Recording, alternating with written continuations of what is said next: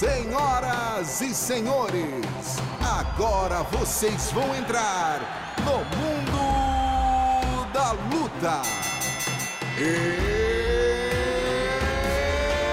It's time! Salve, salve galera! Sejam muito bem-vindos a mais uma edição do podcast Mundo da Luta, o podcast especializado em esportes de combate. Eu sou Marcelo Russo, editor do Combate.com, e vamos fazer uma uma reprise aqui, reprise não do conteúdo, mas da escalação do nosso podcast. Semana passada tivemos com André Azevedo e Adriano Albuquerque. Essa semana repetimos a, a escalação aqui, tendo muita coisa para falar a respeito do UFC 249, Amanda Nunes com luta marcada, Mike Tyson sendo treinado por Rafael Cordeiro.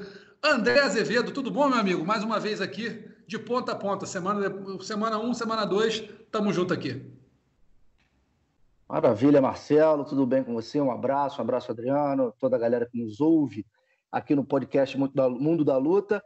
Prazer estar de volta. É, é aquilo, né? Convocou, a gente está sempre pronto para a luta, meu amigo. Muitas, muitas coisas interessantes e agora, finalmente confirmado o UFC 249, a gente pode devagar ainda mais e transitar ainda mais sobre o tema, certo? É isso, vamos aprofundar mais aí o, o, conteúdo dessas lutas que vão ser, eh, vão marcar a volta do UFC aí ao calendário regular das lutas no mundo. Adriano Albuquerque, tudo bom, meu irmão? Como é que tá? Tudo ótimo, Marcelo, tudo ótimo, André. É isso, né? Time que tá vencendo não se mexe, é, já diria o ditado. Então, tamo junto, vamos falar aí sobre o que está acontecendo nessa semana que volta a ter o UFC, gente. Vai ter luta ao vivo.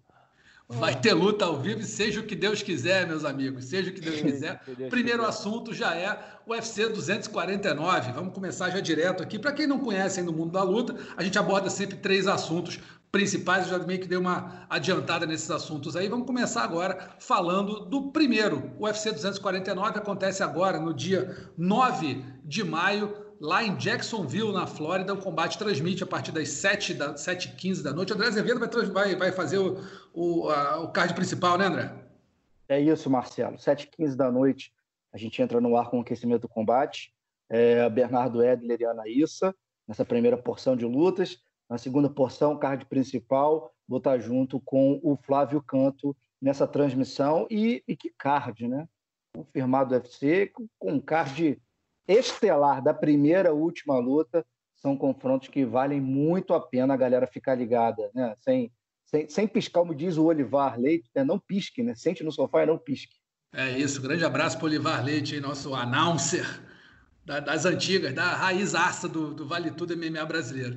A gente lembra que no UFC 249 tem duas disputas de cinturão, de cinturão, né? Tony Ferguson contra o Justin Gate fazendo a disputa do cinturão interino do peso leve e também o Henry Cerrudo encarando Dominic Cruz pelo cinturão esse linear do peso galo. Vamos falar da luta principal primeiro. Tony Ferguson e Justin Gage. Tony Ferguson é aquele maluco de jogar pedra, né? Que se entrar no hospício capaz de sair todo mundo menos ele, fazendo os treinos muito dos doidos aí. Tem uns vídeos aí na internet que você vê o cara, pô, dando cambalhota na praia, em cima de bola de, de, de pilates, dando canelada em ferro, fazendo o diabo. E o Justin Gage, o cara que é o, né, o highlight, human highlight, como, como diriam aí os, os americanos. O cara é. Toda a luta dele é espetacular, não tem luta ruim desse cara um confronto, né, amigos? Vocês podem escolher quem fala primeiro aí. Um confronto que é para a gente né, ficar sem dormir um tempão depois, né? Cara, essa luta era uma luta que eu sempre quis ver, que sempre que se falava ah, quem é o próximo cara pro Tony Ferguson, eu falava, cara, se não forem dar o Khabib para ele, dá o Justin Gage. E eu fiquei decepcionado quando deram o Cerrone para ele no ano passado e tal. Eu achava que tinha que dar o Justin Gage, porque se tem um cara que pode ser tão maluco quanto o Tony Ferguson, esse cara é o Justin Gage. Eu lembro quando ele entrou no UFC e teve aquela coletiva de imprensa grande anunciando os eventos, ele enfrentar o Michael Johnson na estreia dele no UFC, e teve uma confusão lá entre o Michael Chiesa e o Kevin Lee, e o Justin Gage ficava na, na mesa batendo a, a mão assim e vibrando como se fosse um, uma criança, assim, sabe? Vibrando de estar tá vendo a, a, o circo pegar fogo, sabe? É, e eu vou te dizer, cara, essa é uma luta que eu mesmo não tenho muita certeza de quem vai vencer. Eu tô apostando no Tony Ferguson, né? Porque pelo momento, pela categoria dele, mas o Gate, cara, ele é muito bom, ele é muito duro, o queixo muito duro, que aguenta muita porrada, né? Não para de andar para cima, dá muita pressão. Acho que é uma posição que o Ferguson não está acostumado a estar, tá, nunca está ele que dá a pressão, não é nunca quem dá a pressão nele, enquanto o Gage não, ele, ele aguenta a pressão, ele dá a pressão, ele, ele é um cara realmente que não para. É, mas ainda assim estou favorecendo ainda um pouco o Ferguson nessa luta. Que, concorda, André? É, assim, senhores, eu como eu vou fazer, como eu vou narrar o card principal, eu vou me, me ater aqui a fazer algumas considerações sobre a luta, mas não dar palpite de quem vai vencer ou não, porque uhum. seria antiético da minha parte falar quem vai vencer, é palpite meu. Tá? Uhum. É, o que eu acho assim, os fatos são os seguintes, é, os seguintes, né? O Ferguson é um cara mais, é um fundista, né? Um cara que vai lutar os 25 minutos, vai sangrar, vai fazer sangrar, é um cara que não cansa, é uma máquina de cardio, como bem disse o, o Marcelo, né? É, é, é madeira para dar em doido. Dizem que o, o coronavírus até correu dele, né, cara? Chegou perto dele e falou: não, é o Tony, foge. Tão maluco que é o cara, né? O cara que bate peso sem precisar lutar. É, é um monstro para mim, o Tony Ferguson, um cara que vem numa, uma crescente, vem numa pegada absurda aí de são 12 vitórias seguidas, se não me engano. Então, para ele é uma luta de, de fundo, né? Uma luta longa. Para o Goethe, eu acho que ele vai ter que dar tudo que tem nos primeiros 10 minutos. Inclusive, não sei o que estou dizendo isso. Ele mesmo disse isso em entrevista que concedeu, que falou que vai ser o um inferno durante os 10 minutos, porque ele sabe que depois disso a chance dele ser cortado é, é muito grande, né? Pelos cotovelos e joelhos do, do Tony Ferguson. Então, assim, prevejo nada mais do que um, um violência pura, gratuita para todos nós, é, um lutão entre esses dois. Estou muito, muito ansioso para assistir e pô, fazer parte disso, então, nem se fala, né? Tive a, sorte aí de estar escalado para esse card, apesar de todos os pesares e Covids à parte. Tamo aí, tamo aí pronto para a luta. Vamos lá, que é vai isso ser aí. então. É, eu também, eu, eu, acho que vai ser uma luta daquelas que a gente demora para dormir depois, fica remoendo a luta, indo no, no sabe, no Twitter e vendo o que estão escrevendo, o que estão falando, porque realmente são dois caras espetaculares.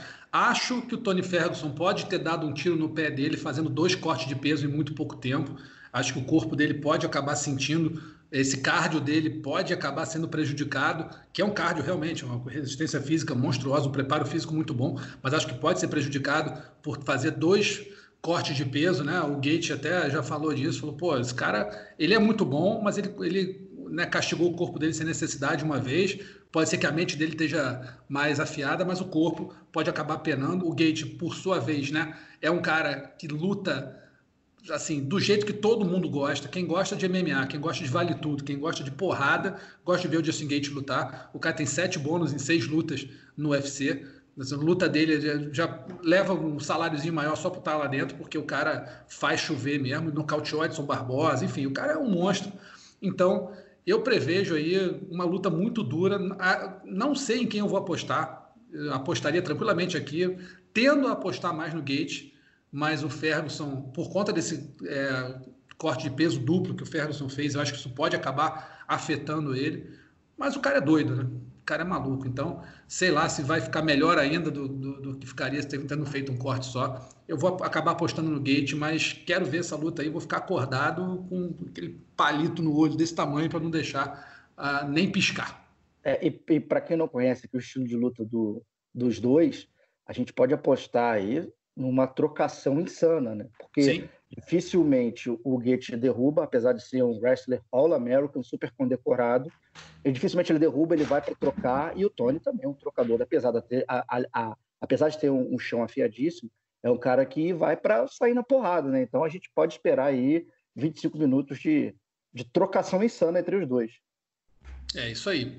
Então, essa é a luta principal do UFC 249, Justin Gate contra Tony Ferguson, valendo o cinturão interino do peso leve, a luta que vai encerrar. E antes dela, a gente vai ter uma disputa de cinturão linear, disputa de cinturão valendo mesmo, cinturão principal, entre o Harry Cerrudo, campeão peso galo, contra o ex-campeão Dominique Cruz, que vai fazendo sua reestreia no UFC depois de três anos parado, três anos e alguma coisa parado aí, por conta de lesões que perseguem esse cara. É, terrível. Então, assim, eu acho que nessa luta aí, eu vou começar dando meu pitaco primeiro. Acho que o, o Harry Cerrudo é bem favorito. bem favorito, porque uh, ficar parado três anos e tanto não é para qualquer um. A gente lembra que o, que o Dominique Cruz, quando voltou, enfrentando o Dilachó, se não me engano, voltou de uma, de uma ausência grande, quando voltou, voltou e foi campeão. É um fenômeno, mas eu acho que o Cerrudo está num nívelzinho hoje muito forte. A gente vê pelo físico, o cara tá trincado, vem treinando bem, é um campeão olímpico de wrestling, não é qualquer um, né? Tem um gás bem afiado também, bem forte. Então eu vou aí ah, palpitando já e deixando para os amigos fazerem a bagunça de vocês aí. Vou com Harry Cerrudo, acho que vai nocautear. Uma pena, porque eu acho que o Dominic Cruz é um cara que tem que continuar lutando, tem que continuar se apresentando. É um, é um monstro, é um, né, um fenômeno aí. Mas acho que dessa aí vai dar Henry Cerrudo. André, tua opinião? Olha, eu vou seguir a mesma linha ali de. de... vou deixar para palpitar no card preliminar, tá? Beleza. É, mas falando das características aí, rapidamente, acho que você já falou bastante coisa.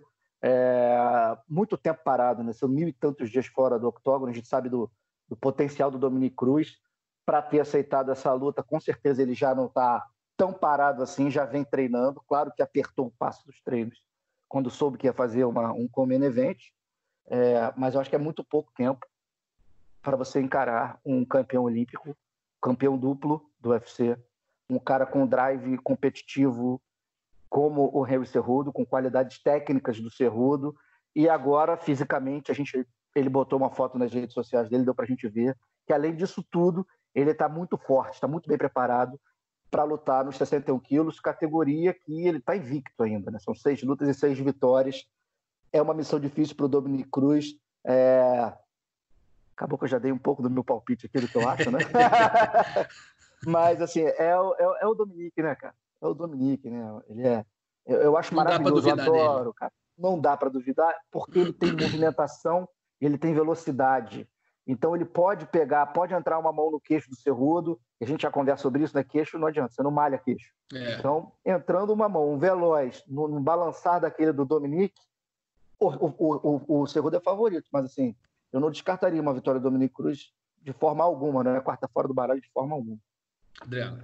É, depois de ver o que o, o Henry Cerrudo fez contra o Marlon Moraes, ficou. E, e claro, contra o Demetrius Johnson, não dá nunca para duvidar o cara, porque ele se adapta à movimentação dos caras, né? O Dominique ele tem uma movimentação muito única que torna ele um desafio pô, é muito difícil, mesmo com tanto tempo parado, mesmo com avançada idade, ele já ele tá com 35, ele ainda não é tão velho assim também, mas o, o lance é o, o, quanto as, as lesões, né, o acúmulo de lesões envelheceu o corpo dele, né?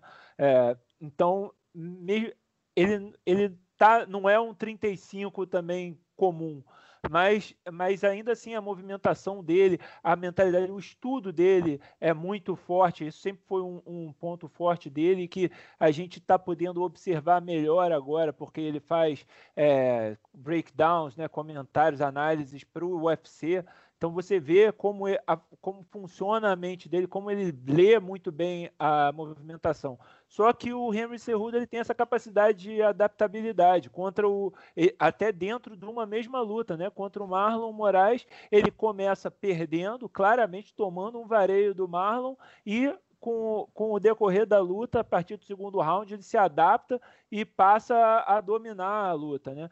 Então, é, você vê que ele tem essa capacidade de fazer isso mesmo contra o Dominic Cruz. Não, é, contra o Dominic Cruz. Então, Henry Cerrudo, favorito, com certeza. Espero espero que ele vença essa luta. E aí, cara, vai ficar mais chato de aturar do que já estava. é, pode, pode se dizer que pela malemolência, pelo molejo, pela dança do Dominic Cruz, ele pode ser chamado de Carlinhos de Jesus do MMA? Nossa Senhora! Será? O cara dança no octógono. Brincadeira, não, cara, só para não, ele, não, mas ele, ele, ele, ele, é, um ele é, muito leve perna, mesmo. Ele tem um jogo de perna comparado, comparável a um Sugar Ray Robinson, talvez. Né? É. Né? é, o cara é muito leve, ele é muito, é muito, ele né, flutua muito bem no octógono, é muito difícil de ser achado. Talvez ele, ele aposte e seja uma aposta boa no, no, no, em desgastar fisicamente o Cerrudo né, e frustrar. Né? Cabeça também conta. Você joga o golpe, não entra. Joga o golpe, não entra. Joga o chute, não pega. O cara vai te dando jab, vai te minando. Pode ser uma. E tem, então, e tem o wrestling, né? Tem o wrestling para defender as quedas do Cerrudo. Né? É, se não tem comparável o wrestling de um, campeão, de um campeão olímpico, pelo menos ele consegue fazer ali o necessário para conseguir anular o, do, o, os ataques do Cerrudo. Verdade. Então, vamos ver o que vai acontecer aí. Essa luta vale o cinturão peso galo mesmo, não é, não é interino, é o linear. A outra luta que a gente vai comentar aí, como a gente fala sempre, brinca aí que o André Azevedo diz, é, essa aí é badejo. Francis Enganu contra Jairzinho Rosenstruik. É aquela luta que você né, não sabe o que vai acontecer, só sabe que é, a imensa probabilidade é que um dos dois saia nocauteado disso aí. São duas carretas, duas jamantas, vem aí muito bem no UFC, Enganu praticamente, se sair, se vencer essa luta e vencer bem, vai ser o próximo desafiante ao cinturão, depois da luta do Stipe Miocic, que é o atual campeão, contra o Daniel Cormier. E o Jairzinho Rosenstruck provavelmente também. Se vencer essa luta bem, pode sair como favoritíssimo a próximo desafiante ao cinturão. Amigos, fiquem à vontade, Adriano. Comenta aí. O que, que você acha desse, desse, choque de carretas aí do camaronês Francis Enganu contra o surinamês Jairzinho Rosenstruck? Acho que a gente já comentou isso, né, num podcast anterior, quando essa luta estava prestes a acontecer e aí foi cancelada. É, eu vejo eu, eu, eu, vejo uma luta bem difícil para o Jairzinho, na verdade. Mas vendo a, as estatísticas, e até lembrando, ele é um cara que não pode ser descontado, né? Tem um histórico no kickboxing muito bom, tem muita qualidade no kickboxing e, claro, a mão muito pesada, né? É, você não nocauteia é, os pesos pesados tão rápido quanto ele nocauteou sem você ter uma técnica diferenciada. Não, é, não foi só sorte e mão pesada que ele é, acertou. Agora, contra o Overin, a gente viu é, vários buracos no jogo dele que acho que contra um Francis enganou, um cara maior, com muita potência, né? E com acho que um jogo mais apurado de MMA, é, isso daí pode custar caro a ele. E eu acho que o favorito nessa luta aí é o Francis Enganou. É, eu acho que o Enganu vai ter que trabalhar com inteligência. Assino embaixo do que o Adriano falou. Trabalhar com, com inteligência e fazer o jogo de MMA. Porque se ele for só para trocação franca ali com o Jairzinho, é, o Jairzinho é um cara bastante perigoso, né? E como você, você brincou aí, né, Marcelo? Eu costumo dizer, né? Segura que é badejo, amigo. Pesos pesados, batendo de frente. Por acaso, se vocês nunca viram, vai no, no, na internet lá, procura a pesca do badejo, para você ver como é que é para segurar um badejo no braço. É brabo, rapaz, é um negócio difícil. Então, imagino que esses dois aí vão sair na mão. E eu acredito até numa luta bastante interessante, é, em vez de uma luta modorrenta, que são dois pesos pesados que vão ficar fazendo aquele concurso de encarada, como aconteceu no Enganu contra o Lewis. Eu acho que isso não vai acontecer. Acho que o Jairzinho não é esse tipo de lutador que espera muito também, não. Então, mais uma porradaria franca que a gente pode esperar nesse card sensacional de sábado agora. É, card sensacional. E eu, nessa luta aí, eu estava vendo o Adriano falar que ninguém. É difícil, né? Um peso pesado nocautear outro tão rápido. Mas é também mais difícil nocautear tão tarde.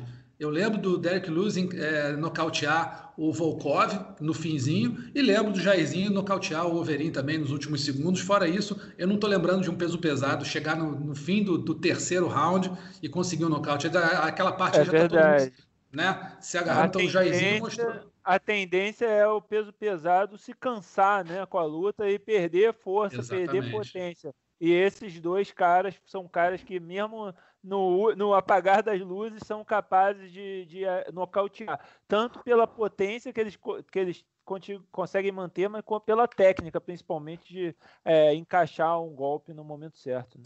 Exatamente. Então, assim, eu acho que o, que o Jairzinho mostrou que consegue isso, que mantém o foco até o fim da luta. Foi assim com o Overin. Acho que o Overin é, deu mole Acho que ele, ele meio que relaxou e menosprezou, porque estava ganhando fácil a luta contra o Jairzinho. e não teve atenção suficiente. Acho que ele deu menosprezado também. Não sei se tem uma, alguma coisa cultural ali de Holanda e Suriname, né? É, metrópole, colônia. Isso aí sempre tem, é, é, bom a gente, a gente ter, ter em vista. Mas agora não vai ter nada disso. Vai ter um cara que não disputou cinturão nenhum ainda, o Enganu, contra um, um, né, um rising star, aí, o cara que está surgindo e está surgindo muito bem. Eu tô tendendo a concordar com o Adriano, achar que o Enganu é favorito, mas o Enganu não tem a qualidade de trocação do Overin também. Né? Os buracos do Jairzinho estavam lá, mas o Enganu não é o Overin. O Overin é muito mais técnico do que o Francis Enganu. Então, eu acho que vai ser uma luta equilibrada, mas acho que não passa do segundo round. Minha torcida é que não passa do segundo round para a gente ter uma pancadaria daquelas boas de ver. Diga, é, Ao encontro do que vocês estão falando, de nocautear no finalzinho, como a gente viu, já vi nocauteando com Superman Punch, se não me engano, o Wolverine, a gente já viu o Enganu sofrendo a partir dos, dos championship rounds, né, do quarto e quinto rounds. Então é uma coisa que, que favorece um e que desfavorece o outro. Então, mais um componente para essa disputa dos dois se tornar ainda mais equilibrada. É isso. Então vai ser um lutão aí, a gente espera. Essa é a, é antepenúltima luta do UFC 249, que vai ter aí, encerrando o card preliminar, um clássico, né? Donald Cerrone contra Anthony Pérez, dois dos lutadores mais reconhecidos aí, muito famosos, Pérez ex-campeão, Cerrone campeão, campeão não, é recordista de tudo no, no UFC, de luta, de vitória, de bônus, o que você quiser aí, o Cerrone é recordista e é uma luta interessante de se ver, né? São dois, o Cerrone mais veterano até que o Pérez, o Pérez uma carreira né, totalmente irregular, mas fazendo aí um duelo que é quase um presente para os fãs, né, André? Mais um duelo de trocação, né? Olha que, que bacana, né? É disso que o povo gosta, né? A é galera é disso que o povo gosta. Claro, luta de chão é muito bacana e tudo, mas quando você tem ases do chão que você sabe que vai derrubar e vai pegar, e não aquela luta que pode ficar um pouco monótono na grade, no chão. Pelo menos isso no papel a gente, a gente garante que é mais uma luta de trocação fantástica, né? É, card preliminar, então agora eu posso falar de. de agora larga o aço. Ampla aqui. Cara, eu acho o cowboy sensacional. Cara. Você estava falando, ah, não foi campeão, mas o cara é campeão da vida, como você disse. Né? O cara é. já ganhou, só não ganhou cinturão, porque de resto o cara, pô, já, já fez de tudo, né, cara? É, eu acho ele um grandíssimo lutador. Inclusive, vi um filme, tá, no, tá rolando por aí no, na Netflix, que ele faz uma cena inicial, um filme com o Mark Wahlberg, um farofa desses aí. Ele faz a cena principal, cara, do, na prisão lá com o é, Wahlberg. Mesmo, né? Tro, sabia, troco e dobro o nome do filme. Troco e dobro. Tô ganhando nada pra fazer propaganda, não, mas enfim. É, ele faz a primeira cena lá, ele mete a porrada no Wahlberg, depois ele, o, o Wahlberg bate nele, você tem ideia, né? Tão casca grossa que, que o personagem do cara é. pois é. Mas eu, eu tô com o cowboy, acho o, o Pérez um bom lutador, mas cabeça do Pérez não acho muito boa. E o contrário, acho a cabeça do cowboy muito forte. Então, tô com o cowboy. Acho que ele vence aí. Acho que faz três rounds com o Pérez e vence na decisão. É uma luta que já aconteceu também, né? Uma revanche. E na primeira luta o Pérez venceu por nocaute no começo né, com um chute na linha de cintura, o Serrone sentiu, sempre foi um problema é, do Serrone na carreira, mas eu acho que o Serrone vem muito motivado para essa luta vem, é, né, ele, ele deu re, entrevista recentemente admitindo que para a luta contra o Conor McGregor ele não estava com a cabeça lá dentro, que ele desde o começo da semana não estava muito ali, estava meio com aquela cabeça de não quero estar tá aqui, e ele é humano, né? Isso daí eu acho, eu acho fantástico ele falar isso, ele ter coragem de abrir esse jogo, né? Porque é, os lutadores muitas vezes dizem, não, eu sou corajoso, sei, sei o quê. Ele é humano, ele também não queria lutar, né? Chegou, podia estar tá a, a, fim de lutar, queria, tava, assinou a luta, mas chegou na hora e, pô, deu um branco, bateu, não, não deu. Eu acho que ele vai vir muito motivado a, a pagar essa performance dele contra o, o Conor McGregor e o Pérez como o, o André, como você mesmo bem mencionou, Russo, ele está numa, numa queda, né? Está num, num momento de, de descida, vem de apresentações ruins. Porém, eu não consigo apostar contra o Pérez nessa luta, cara. Eu acho que ele ainda tem uma, uma vantagem técnica aí contra o, o Cerrone. Acho que vai ser uma luta muito difícil, muito parelha para os dois. Não vai ser uma luta como da primeira, um nocaute no primeiro round, mas acho que o, o Pérez tem mais, mais armas, eu acho, especialmente. É, eu, eu acho até pode até ser interessante se essa luta for para o chão, né? Engraçado, o, o, André mencionou, né? Claro, são trocadores, a gente gosta deles trocando, mas são dois caras com capacidade de fazer a, a luta de chão. Que o, o Cerrone tem muitas finalizações na carreira uhum. e o Pérez já surpreendeu alguns caras com finalizações, né? O próprio Charles do Bronx, ele finalizou o do Bronx, que é o recordista de finalizações do UFC. Então, é, cara, tem tudo para ser uma grande luta para não ficar em cima do muro, eu vou de Pérez. É, eu concordo com tudo que vocês falaram aí, tanto para um lado quanto para outro. Acho que o Serrone tem todos os predicados, tem todas as, tudo que se puder é, elogiar nele é justo, porque é um cara que está aí há muito tempo, está lutando no UFC há anos, é recordista, como eu falei, de tudo. O Pérez, por outro lado, é um cara muito pouco ortodoxo, é um cara criativo, tira golpes e finalizações de onde você menos espera. Então acho que é uma luta que tem tudo para ser realmente empolgante, acho que vai fechar o card preliminar muito bem. Agora, assim, é, o, o Cerrone, ele não está ficando mais novo conforme o tempo passa, né? Então assim, chega um determinado ponto que você fica um pouquinho mais desgastado do que você ficava antes, é, passando pela mesma coisa. Acho que o Cerrone já está naquele fim de carreira, ele está é, lutando não, contra o McGregor foi exatamente isso. Ele lutou meio que né, cumprindo tabela, não foi uma luta bacana de se ver. E vamos ver como é que ele vai vir agora, tendo talvez tido alguma dificuldade para se preparar por conta do isolamento, da quarentena. O Pérez é um cara é, que também deve ter tido seus problemas e é um também instável de cabeça, tem uma carreira de muitos altos e baixos. Eu acho que o Pérez vai acabar vencendo essa luta, mas não vai me surpreender nem um pouco se o Serrone tirar um coelho da cartola e conseguir um nocautão, por exemplo, um chute alto, sabe? Não, não, não, me surpreenderia nem um pouco. Acho que no chão o Pérez é um pouco melhor que ele, até mais tem mais qualidades técnicas, tem mais recurso, mas eu, eu acho que o Pérez ganha, mas não vai me surpreender se o Serrone ganhar. Fala, André. Essa luta é no 77 ou no 70? Essa luta é no peso leve, 70. Ah, tá. peso leve, o Pérez leva mais vantagem, porque é. é o, o Cerrone ele tá melhor no 77, porque no 70 ele corta muito peso, como o Adriano falou, a linha de cintura dele tende a ficar muito fragilizada.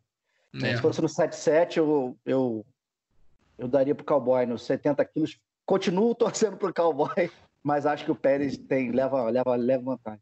Excelente observação, não tinha levado em conta isso. Faz sentido, faz, faz diferença é. mesmo. Faz todo sentido. E também no card preliminar, aí temos três brasileiros representando aí o esquadrão brasileiro no UFC 249. Fabrício Verdun enfrenta o Alexei Oleinik, Ronaldo Jacaré contra o Uriah Hall, o Homem Ambulância, e Vicente Luque contra o Nico Price. O que, que, vocês acham dessas lutas aí? Verdun vai fazer, né, o jiu-jitsu do Verdun não precisa nem falar, o Oleinik, a força dele, aquele Ezequiel safado que ele dá lá, mas fora isso, não sei se ele é muito é um cara experientíssimo, enfim, mas acho que o Verdun leva uma certa vantagem. Jacaré contra o Hall, luta dura para o Jacaré, o Hall um trocador grande, né, forte, nocauteador, mas o Jacaré provou que também pode nocautear bem, como ele fez com o Chris Weidman recentemente, e tem um chão que não, não dá nem para contestar. E Vicente Luque já venceu o Nico Price, vai fazer revanche agora contra o americano. Amigos, larguem o aço aí, quem vai? É, Deixa eu pegar a palavra aqui, Adriano. Você breve, eu prometo para você. É... A gente parte do, do, ponto seguinte: três lutas que estão no card preliminar e tranquilamente poderiam estar encabeçando cards principais mundo afora. Sem dúvida. A gente está falando do ex-campeão peso pesado, um dos melhores pesos pesados da história, que é o Fabrício Verdun. A gente está falando de um title contender aí, que é o Ronaldo Jacaré. Né? Não chegou a disputar cinturão efetivamente, mas esteve lá no, no topo. Né? A gente está falando do Vicente Luque, que é um dos grandes nomes dessa nova safra dos 77 quilos, que tem tudo para fazer um lutão contra o Price. Bom, começando pelo Vicente, é uma revanche, ele já venceu o Nico Price. Eu acredito no, no potencial do Vicente Luque, acho que é material para um top 5 dessa divisão, inclusive dos 77 quilos. Treina lá com o campeão, o atual campeão Kamaru Usman, e com o Gilbert Durinho, Gilbert Burns, que acabou de vencer o Demian Maia. Então é um cara que está nadando com os tubarões, né? Tá, tá ali junto com os leões dessa categoria de peso. Então é um cara que eu acho que vai chegar e vai dar uma briga boa danada entre o Luke, o Durinho e o Camaru, que são amigos, treinam juntos para decidir ali o topo da montanha. Achou então que, que dá Vicente, carimba mais uma. Quanto Jacaré e Uriah Hall, é uma luta complicada para os dois. A fase não é boa para nenhum dos dois. Eu acredito na, cons na consistência do Ronaldo Jacaré, o jogo mais consistente, o jogo forte de solo, jogo forte de isometria. Acho que ele finaliza, ele finaliza o Uriah Hall. A hora que ele meter a mão no Hall, ele bota para baixo e pega. Tá? Claro, respeitando o Hall, tá treinando para essa luta com certeza, mas eu sou mais o Jacaré. Em pé, perigo para ele. O Hall é muito veloz, cheio de quina. É, o Jacaré tem queixo, aguenta pancada, mas é um Jacaré quarentão, não é o mesmo Jacaré de outros tempos. Então, eu acho que o, o Jacaré tem que ser pragmático, derrubar e pegar. Contra o Verdun, eu acho que esse tem a luta mais fácil do, dos brasileiros. Tá? Acho que o Olenik, como você bem disse, só tem esse Ezequiel. É um cara que é, é em inglês chama-se sloppy, né? Aquele um jeito meio esquisito de lutar, um cara meio, meio estranho, mas que é experiente, mas eu não vejo assim as habilidades do, do Olenik em pé, acho que não tem comparação com as habilidades do Verdun. E no chão, o Verdun tem muito mais técnica do, do que o Olenik. Então, vejo, vejo uma vitória do, do nosso peso pesado aí. Acredito que na decisão, inclusive. É, acho que a gente já falou dessas lutas bastante no último podcast, né? E o André também falou basicamente tudo que, que tem para falar. Né? Eu vejo os brasileiros como favoritos nas três lutas. Eu só queria mencionar né, que é, eu conversei com o treinador do Verdun, o Rafael Cordeiro, e eu achei muito bom que ele falou que é, o Verdun vai estar tá enfrentando um cara que faz o esquijitsu, né? é o campeão mundial do jiu-jitsu enfrentando um lutador de esquijitsu. Então faz aquele jiu-jitsu esquisito. Então é, acho que tem tudo para o nosso Fabrício Verdun voltar com tudo e se reposicionar bem no peso pesado do UFC. É, eu aposto no Verdun também. Acho que. Eu não sei se vai, vai conseguir finalizar, porque o, o por mais que o Leinik seja. É, né, um pouco, não, não, vou dizer limitado, mas não tem o nível do Verdun no jiu-jitsu. É um cara que sabe se defender, experientíssimo, tem, sei lá, 70 lutas aí de MMA na carreira, não é qualquer um, tá aí lutando num alto nível. Então acho que eu acredito que o Verdun vai ganhar por pontos. Jacaré, eu aposto. Fala, André. Não, o gás do Olenik, desculpa te interromper, não, só para fechar isso. O gás do Olenik é ruim.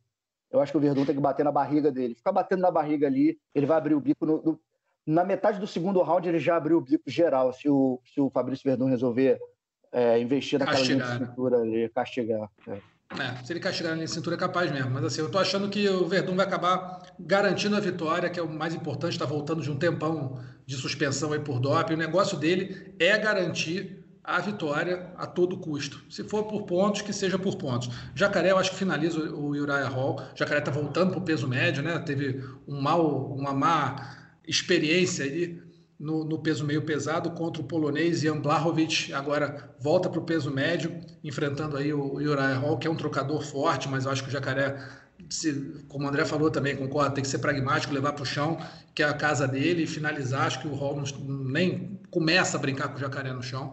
Então tem que ir por aí mesmo. Vicente Luque também fazer uma luta contra o Nico Price, que é um lutador bom, lutador né, de, de bom recurso de, de, trocação, mas acho que o Luke é um lutador mais é, inteligente, é um lutador mais frio até na, na luta. Acho que ele vai conseguir sair vitorioso aí.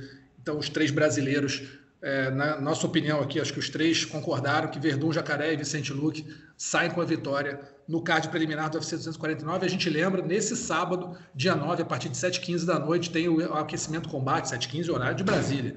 Tem o, o aquecimento combate, o evento começa às 7h30 com o card preliminar, card principal planejado para começar às 11 horas da noite, também horário de Brasília. Você assiste a tudo no combate com exclusividade, na íntegra, tudo bonitinho. Combate.com transmite as duas primeiras lutas do card preliminar e acompanha o evento inteiro em tempo real. Acabou o nosso grande primeiro assunto aqui, falando da, da, do UFC 249. Vamos agora entrar num outro assunto que ficou, foi bem interessante de ver essa semana. O Rafael Cordeiro, né, que o Adriano falou aí, treinador do Fabrício Verdun, fez uma manopla, ele bateu uma manopla com ninguém menos que Mike Tyson aos 53 anos de idade. Tyson campeão, multicampeão, campeão unificado do peso pesado nos anos 80 e 90. E aí o Cordeiro resolveu analisar ali a força do Mike Tyson, falou que, olha, o cara bate, a pancada dele aos 53 anos é uma coisa impressionante, é veloz, é rápido, e se ele tivesse treinado há mais tempo, o Cordeiro acha que o Tyson poderia ter sido até campeão de MMA. A gente lembra que, para quem é mais novo, eu lembro bem disso, Rickson Grace falava que chegou a desafiar muitas vezes o Mike Tyson, falou que lutaria com o Mike Tyson a hora que ele quisesse, e claro que não ia ficar trocando pancada, ia usar o seu recurso ali de jiu-jitsu para vencer a luta. Amigos, viram o vídeo? O que vocês acharam do Mike Tyson? E vocês concordam com o Rafael Cordeiro se é, o Tyson tivesse treinado MMA, se ele seria campeão mundial? Olha, é, o vídeo é impressionante, né? Você vê ele ainda com 53 anos, parece que ele está batendo ainda com a, no auge dele ainda, ou pelo menos para o final de carreira dele, né? Batendo com aquela mesma força, mesma é, potência, fazendo né, o, o Rafael é, sacudir, né? Dar uma sambada ali e tudo. Ele confessou, né? Ele falou, cara, você fica dolorido no dia seguinte, mesmo usando aquele colete reforçado ali para aguentar as pancadas, você fica dolorido. Quanto a ele ser campeão mundial, se ele tivesse o treinamento adequado, acho que é possível, Rússio. É, ele, claro, ele, se fosse na época, né, nos anos 90, ele, ele, teve o auge dele ali entre os anos 80 e 90. Né? O começo do UFC pegou ali o fim do auge dele. É, era uma época que você só treinava sua arte marcial, então ele não, ter, não treinaria wrestling, nem treinaria jiu-jitsu a fundo como se faz hoje. Mas ele poderia treinar uma defesa de queda, poderia treinar uma defesa de wrestling, que ele deve ter uma base também, como todo americano tem no colégio, né? É, ou, ou, ali, mesmo sem, ser, sem ir para o colégio, é, é, ali na rua, tem, tem muito isso, né? O, o, americano tem uma cultura muito grande de wrestling. E acho que sim, ele poderia defender é, uma, as quedas. Não seria tão fácil botar ele para baixo como para o Royce, por exemplo, foi colocar o, o Art Jimerson, né? É, ou mesmo como para o Rickson foi colocar um mestre Zulu, entendeu? Que também era um cara muito grande, muito forte, mas o, o Tyson era um cara muito pesado, muito forte. O, o, ponto do, do Rafael é o seguinte: ele é uma parede, né? Ele tem 1,78, ele é baixinho, mas ele é muito forte, muito pesado. Então é muito difícil de você colocar para baixo. E naquela época não tinha limite de peso. Então ele podia chegar o quão pesado ele quisesse quão forte ele quisesse, e ia ser muito difícil de você botar para baixo. Um cara com excelência no jiu-jitsu, como um Rickson, como um Royce, não, talvez não precisasse colocar para baixo, podia pegar as costas, né? simplesmente por mochilar e fazer um, um, de algum outro jeito. Mas ainda assim, vejo potencial, até porque era torneio, né? era GP, de repente, se ele não pega, pega a chave que não pega o Rickson, que não pega o Royce. E encontrar pode, lá na frente, né? Pode encontrar só lá na frente e pode até dar uma sorte, né? O, o, a gente sempre lembra o caso do Steve Gannon, né? Que ganhou o UFC só fazendo uma luta, entrando de como substituto. Então, podia, ele podia vencer as duas lutas e chegar na final o Royce ter tido problema com o Kimo Leopoldo dependendo do UFC que ele lutasse, do evento que ele lutasse, acho que sim, podia ser muito bem campeão mundial. É, e se, se o mestre Rafael Cordeiro, duas vezes técnico, maior técnico do mundo, falou que ele poderia ser campeão mundial, quem somos nós para dizer diferente, né? É porque ele viu, eu acho que o Rafael se, se referiu a isso, né? Entrou nessa seara aí muito pela questão mental, cara, do Tyson. Que eu assisti a entrevista do, do Rafael Cordeiro lá no, no, PVT, no Portal do Vale Tudo, canal do nosso querido colega Marcelo Alonso, faixa vermelha do jornalismo marcial Marcelo Alonso, é, ele falou o seguinte, que desde quando começa a colocar, ele começou a botar ali a bandagem, fazer a mão do Tyson, porque não foi só uma manopla que ele bateu, né? Foram dias é, corridos que ele trabalhou com o Tyson, né? É, ele tá treinando há três semanas direto com o Tyson. É, né? Exatamente, exatamente. Então ele falou que desde ali ele já vira uma chave, o cara já vira um botão ali, já começa a se transformar no Mike Tyson. Aí com o tempo o Rafael perguntou, eu não vou ficar batendo carteira aqui, quem quiser assistir lá o, a entrevista, mas é basicamente isso, então ele tem uma cabeça que o cara se transforma, tem um foco absurdo, é, o, a, a obediência no treinamento, né, a disciplina no treinamento é, é gigantesca, então o cara tem cabeça de campeão mundial. É um cara de 53 anos que ele falou que quando está com as luvas parece um garoto de 20 que foi campeão mundial de boxe. Então é um cara diferenciado, é o Mike Tyson, só isso. Como bem disse o, o Rafael Cordeiro, é o número um de todos os tempos, né? Do, do nocaute, enfim. É... Monstro, né, cara? Monstro com treino devido. Você imagina? Um cara desse aí cortando um pezinho, lutando de 93. Que máquina, cara. Ou então de peso pesado mesmo. Ia passar o carro em muita gente aí. É só, é, defender, é só defender queda e, e, e, mão dura na cara. É, eu acho que ele no peso pesado está muito melhor do que no peso, do, nos outros pesos. Porque é. o peso pesado é uma categoria muito menos técnica, tirando algumas exceções do que se você for comparar as, as, categorias do meio pesado, do peso médio, peso meio médio, o peso pesado é uma, é uma categoria hoje, isso é fato, não estou desmerecendo ninguém, mas é uma categoria bem menos técnica e bem menos preparada fisicamente do que as outras categorias. Então, se o Tyson entrasse né, com, no auge dele, 88, 87, ali, 1998, 1988, 87, 89, ele chegasse com essa com a, com a, gana que ele tinha, com o foco que ele ainda tem, como o Rafael Cordeiro falou, e com a pancada e com o corpo menos né, desgastado, hoje está com 53 anos, ele com 25, 26 anos, era muito difícil de alguém aguentar uma pancada do Tyson. Uma. É, é essa história, eu, eu falei besteira, cortar peso para 93 é, é devaneio, não tem nada a ver, porque se ele corta para 93, ele não seria o Tyson. É isso. Se ele, se ele fosse o peso pesado, para mim era, era o jogo dele. Ele ia pegar, sabe, ia entrar a mão ia fazer uma festa ali. Defendendo queda e largando a mão, acho imagina, difícil alguém segurar. Imagina a festa Mike Tyson, Habib, é, Mike Tyson, Conor McGregor e John Jones, hein? Nossa. After, after, hein? Imagina, hein? Não sobrava nem, a, nem o teto. Imagina, poupar em Las Vegas, hein? Nossa Senhora. Não, dá, não tinha nem como começava. Nossa. Pelo amor de Deus. Como, e aí o Tyson. Como diria Capitão Nascimento, Vai dar merda, capitão. É, tipo isso. Não, dá uma semana antes. Já vai dando merda uma semana antes. Só de falar já vai dando Só merda. Só de falar já vai dando cagada. E o Tyson falou que está pensando em fazer umas lutas beneficentes, três, quatro rounds aí, para reverter né, o, o, a arrecadação para as instituições de caridade e também é, de auxílio aí ao pessoal que está sofrendo com o coronavírus. É interessante imaginar o Mike Tyson hoje entrando no ringue. Eu vou te dizer, eu, eu era garoto nessa época, em 88, eu tinha 15 anos. Cara, ver a luta do Mike Tyson, aquele negócio, a luta durava 30 segundos, cara. Uhum. Dois minutos. É, Você ficava é. vendo um programa de quatro horas de boxe, na expectativa. Aí daqui a pouco vinha, mostravam ele chegando na arena, daqui a pouco, quando vai entrar, entrava aquele tumulto de gente, ele com aquele né, short preto, luva preta, aquele tipo um, um, uma, uma, um tecido preto em, em, cima dele, ou então com capuz. Era um negócio que só quem viveu lembra. Era uma é. coisa inacreditável. O Tyson entrava, todo mundo ficava parado vendo. Se ele fizer isso hoje, vai ser a mesma coisa vai ser a mesma coisa. Ele vai chegar daquele, né, com aquela roupa preta dele, aquele olhar de maluco, de, de psicopata, encara. Eu lembro, não sei se vocês vão lembrar, vocês devem ter visto, vocês estão mais novos que eu.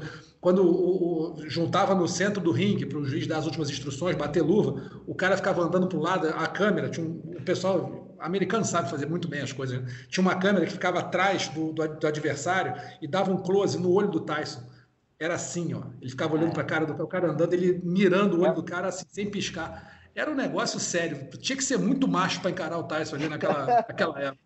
Ou é, maluco. O olhar, o olhar na presa, né? Que não, não o saía. Olhar do tigre, de... né, cara? É, cara, é. é olhando, não, é olhando a presa, né? É isso, é sem isso. Tirar, sem é sair isso. do foco ali. Só Ele dois é... caras que eu lembro que eu diria que tinham esse olhar fora o Tyson. Vanderlei Silva e Mirko Crocop, que inclusive fizeram é, uma encarada dessas na hora da luta, porque acho que é a melhor é, encarada de luta, assim, ali de instrução, da hora da luta que eu já vi, né? Que é justamente o, o Vanderlei mexendo de um lado para o outro e o Crocop fazendo exatamente isso que o Tyson, né? Olhando, seguindo os olhos do Vanderlei. É, eu, é boto mais um, eu boto mais um nesse balaio aí que já tive a oportunidade de olhar frente a frente assim. Pô, o Ricardo Arona dava medo também, bicho. É. O cara, quando olha o olho de tigre ali, meu irmão, o cara com trapézio descendente gigante, é. parece um, um, monstro, cara. Tem, você olha pro olho do cara, assusta, hein? Deve assustar. Eu sou, eu sou suspeito para falar do Vanderlei, acho que eu sou, eu sou, sou um fã incondicional do Vanderlei. Tudo que esse cara fez no, no, na luta, você pegar os melhores momentos do Vanderlei dá cinco horas. É impressionante. Acho, acho que é. esses caras que a gente listou são caras que ganharam, ganharam lutas nessa encarada. Né? Começaram a ganhar ali. Com certeza ganhou lutas. É, o, o Procop, muitas, o Vanderlei, então, pô. Nem se fala. Lutas ele ganhou naquela encarada na hora ali no ringue. Né? E o Arona, Tigre, com certeza também. Com certeza. Eu lembro daquela uma, uma encarada do Vanderlei com, com o Rampage, que o Vanderlei estava encarando, e daqui a pouco o Vanderlei deu duas palmas, assim, bateu duas palmas e meteu um empurrão no Rampage. O Rampage foi parado dois metros para trás. Rampage, que não é nenhum pequenininho. O Rampage é. ali, olha, o Rampage sentiu, amarelou. Afinou, afinou. É.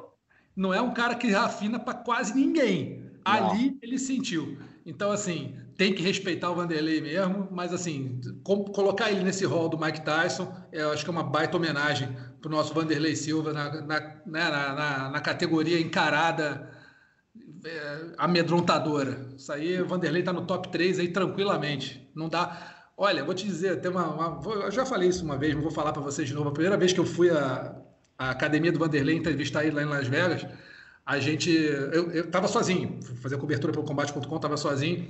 E aí, pô, entrevistei o Vanderlei, tiramos foto da academia, não sei o quê, terminou a matéria, eu saí.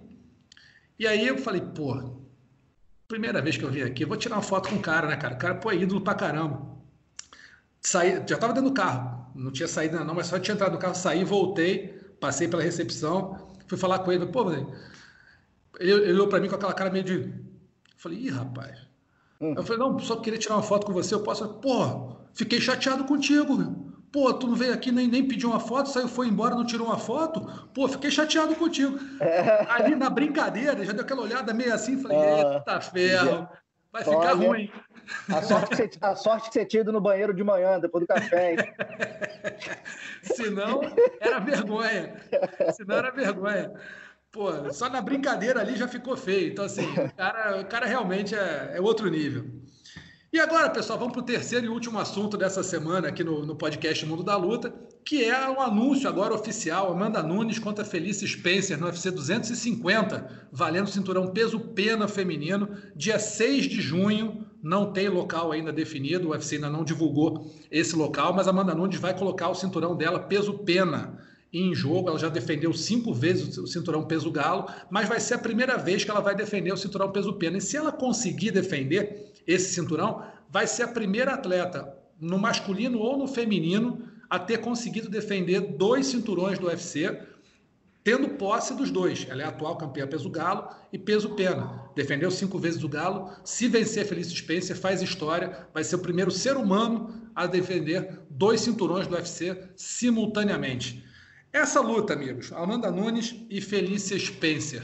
Dá para cair na armadilha fácil que vai ser tranquilo para Amanda ou a Spencer, analisando um pouquinho mais a fundo, pode representar um certo, um certo perigo para brasileiro? Olha, representar perigo sempre representa, né? São duas, duas atletas. A Felícia vai estar preparada no dia da luta, vai ter treinado bastante para esse que é o, o maior desafio da carreira dela até hoje. Mas assim, eu não vejo mulher para para bater na Amanda. Talvez uma Chris Borg numa revanche, mas agora se Borg está em outro evento, fica cada vez mais mais difícil disso acontecer. Não vejo mulher dentro do, do UFC para bater de frente com a Amanda, não. Acho que ela evoluiu absurdamente, tecnicamente, e o mental dela hoje em dia é muito forte. Acho que a Felícia vai ser mais uma dessas que não, não vai ser paro para Amanda, não, Rússio. Sinceramente, a Felícia é uma desafiante legítima, tá ali porque mereceu, apesar de ser uma categoria super esvaziada, né? Eu acho que não tem nem ranking essa categoria. O Adriano pode não falar. Tem, é só, é só Amanda. Também. Entendeu? Então, assim, eu acho que não dá, não dá para Feliz, não, todo respeito. Mais uma vitória da Amanda e, e vai bater esse recorde muito bem é, lembrado por você. A gente tem que valorizar, bater palma para nossa campeã, que muitas vezes não, não tem o valor que merece ter pela companhia e pela comunidade do MMA.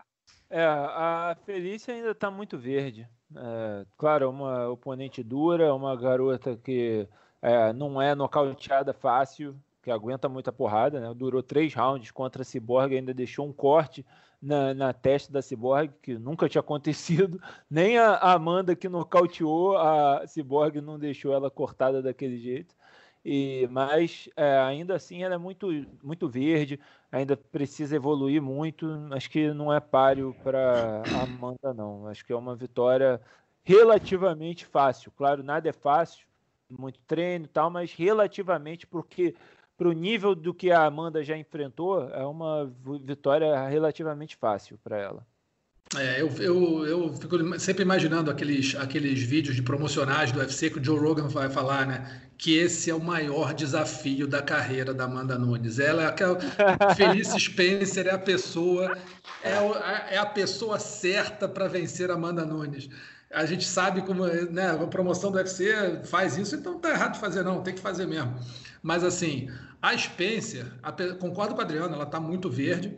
É, tem o wrestling que pode, né, um jogo de luta agarrada e tem muita massa corporal, ela é uma peso-pena né, de verdade, um peso-pena natural, então isso pode atrapalhar um pouquinho a Amanda. Mas eu acho que a Amanda Nunes chegou num ponto né, que poucos atletas chegam, né, que ela só perde para ela mesma. É aquela atleta que, se tiver totalmente focada, não tiver lesões, não tiver nenhum problema físico próximo à luta, ela está num nível hoje, claro que tudo pode acontecer, uma mão que entra derruba todo esse meu argumento aqui, mas é, a Amanda está num nível hoje de, de, de, excelência de luta e treinando na melhor academia do mundo e sendo expoente dessa academia, né? ganhou das melhores, ganhou da Holly Holm nocauteando, ganhou da Ronda Rousey nocauteando, ganhou da Misha Tate finalizando, fez o diabo, né, no, né, Cyborg então nem se fala, fez uma, talvez a maior apresentação que eu vi no MMA feminino na minha vida, foi a da, da Amanda Nunes contra a Cyborg, então acho muito difícil que a Felice Spencer tenha é, uma chance real de vencer a Amanda, só se a Amanda perder para ela mesma. Se a Amanda não levar a sério, se a Amanda, sei lá, estiver pensando em outras coisas, a Nina Saroff está grávida agora, isso mexe com a cabeça de qualquer pessoa. Então, assim, se a Amanda não conseguir se concentrar nessa luta, né? Conseguir se concentrar nessa preparação, que é daqui a pouco, então, daqui a um mês, né? Se ela estiver concentrada e treinando bem, é muito provável que ela vá bater o, o, recorde, né? Ser a primeira pessoa a defender dois cinturões do UFC e bater o recorde da Ronda Rousey. Hoje ela defende, ela está empatada com a Ronda Rousey em defesa de cinturão. Cada uma tem cinco. Ela pode ser a primeira mulher a defender seis vezes o cinturão do UFC também. Isso é uma motivação que certamente ela vai ter na cabeça dela. É, eu, eu não vou dizer que é impossível, claro. mas eu acho muito, muito difícil a Amanda não entrar 100% focada nessa missão é, desdenhar da adversária, achar que são favas contadas. Um, porque ela é a campeã e ela não quer perder esse cinturão de jeito nenhum. Dois, porque com certeza ela vai focada em bater esse recorde. Você não tenha dúvida disso. Mais um recorde para ela. Então, cabeça de campeã, tenho certeza que ela está treinando fortíssimo, está com 100% focada aí para essa, essa, essa luta contra a Felícia, cara. Eu não vejo não vejo nada diferente disso. A Amanda, inclusive, deu uma entrevista pro, no programa do, do Pedro Bial, é, falando sobre essa questão mental que a gente falava né, nas, transmissões, é, tanta gente lá nos Estados Unidos, ah, que a Amanda cansa, não sei o quê. Ela abriu o coração dela, falou lá no Bial, que muitas vezes ela perdia para ela mesma, porque se ela não conseguisse vencer no primeiro, no metade do segundo round, ela meio que desesperava, virava uma chave na cabeça dela que ela ficava em apneia, ela deixava de respirar, ela parava de respirar, ela travava. E ela foi, ela teve que fazer um trabalho psicológico para respirar. Então, nas lutas ali depois, na primeira defesa de cinturão dela e tudo, é, foi nessa época aqui do, do programa, né, da entrevista, os, os, os, treinadores ficavam gritando assim, Amanda, respira. Não era assim, direto, chuta embaixo. Não, era respira. Para fa fazer ela respirar, para ela conseguir, é, para a cabeça dela funcionar do jeito que ela treinou. Então, eu acho que de lá para cá, ela evoluiu de forma muito, muito boa, tanto nesse quesito quanto no quesito técnico. Acho muito difícil, Marcelo, ela vir desligada para esse, esse combate aí. Tomara, porque ela tem tudo a perder E a Felícia tem tudo a ganhar, né? Não tem nada a perder. Vai ali, vai enfrentar a campeã, vai ter, vai botar no currículo que enfrentou as duas maiores da história, Cyborg e Amanda. Se ganhar de uma, é um baita lucro. É a luta da vida, pô. É a luta da vida. Amigos, a gente vai ficando por aqui, agradecendo aí André Azevedo, Adriano. Amigos, muito obrigado pela participação aqui, pela presença. Serão convocados brevemente de novo, hein? Sempre um só... prazer, sempre um prazer participar. É, só bater na porta do lado que, que a gente está aí. Só reforçando o convite, 7h15 da noite, sabadão, dia 9 de maio, UFC 249. Tenho a honra de fazer o card principal, narrar as lutas que valem cinturões. Vou estar com meu parceiro Flávio Canto, no preliminar, abrindo os trabalhos ali no aquecimento combate. Meu amigo Bernardo Edler vai estar com a Ana Issa contando essa história, três brasileiros, dois cinturões. Eventaço nesse, no meio dessa pandemia louca aí. A gente vai estar um, um pouco receoso, mas vai estar lá firme e forte trabalhando. É isso. E a gente lembra aqui que o podcast Mundo da Luta pode ser ouvido no combate.com, você pode baixar e ouvir a qualquer momento na sua casa, nessa pandemia aí é muito bom para passar um tempo. E você também pode achar no Google Podcasts, Apple Podcasts e Pocket Casts. Amigos, grande abraço, até semana que vem. Tchau, tchau. Finalizado. Semana que vem tem mais Mundo da Luta.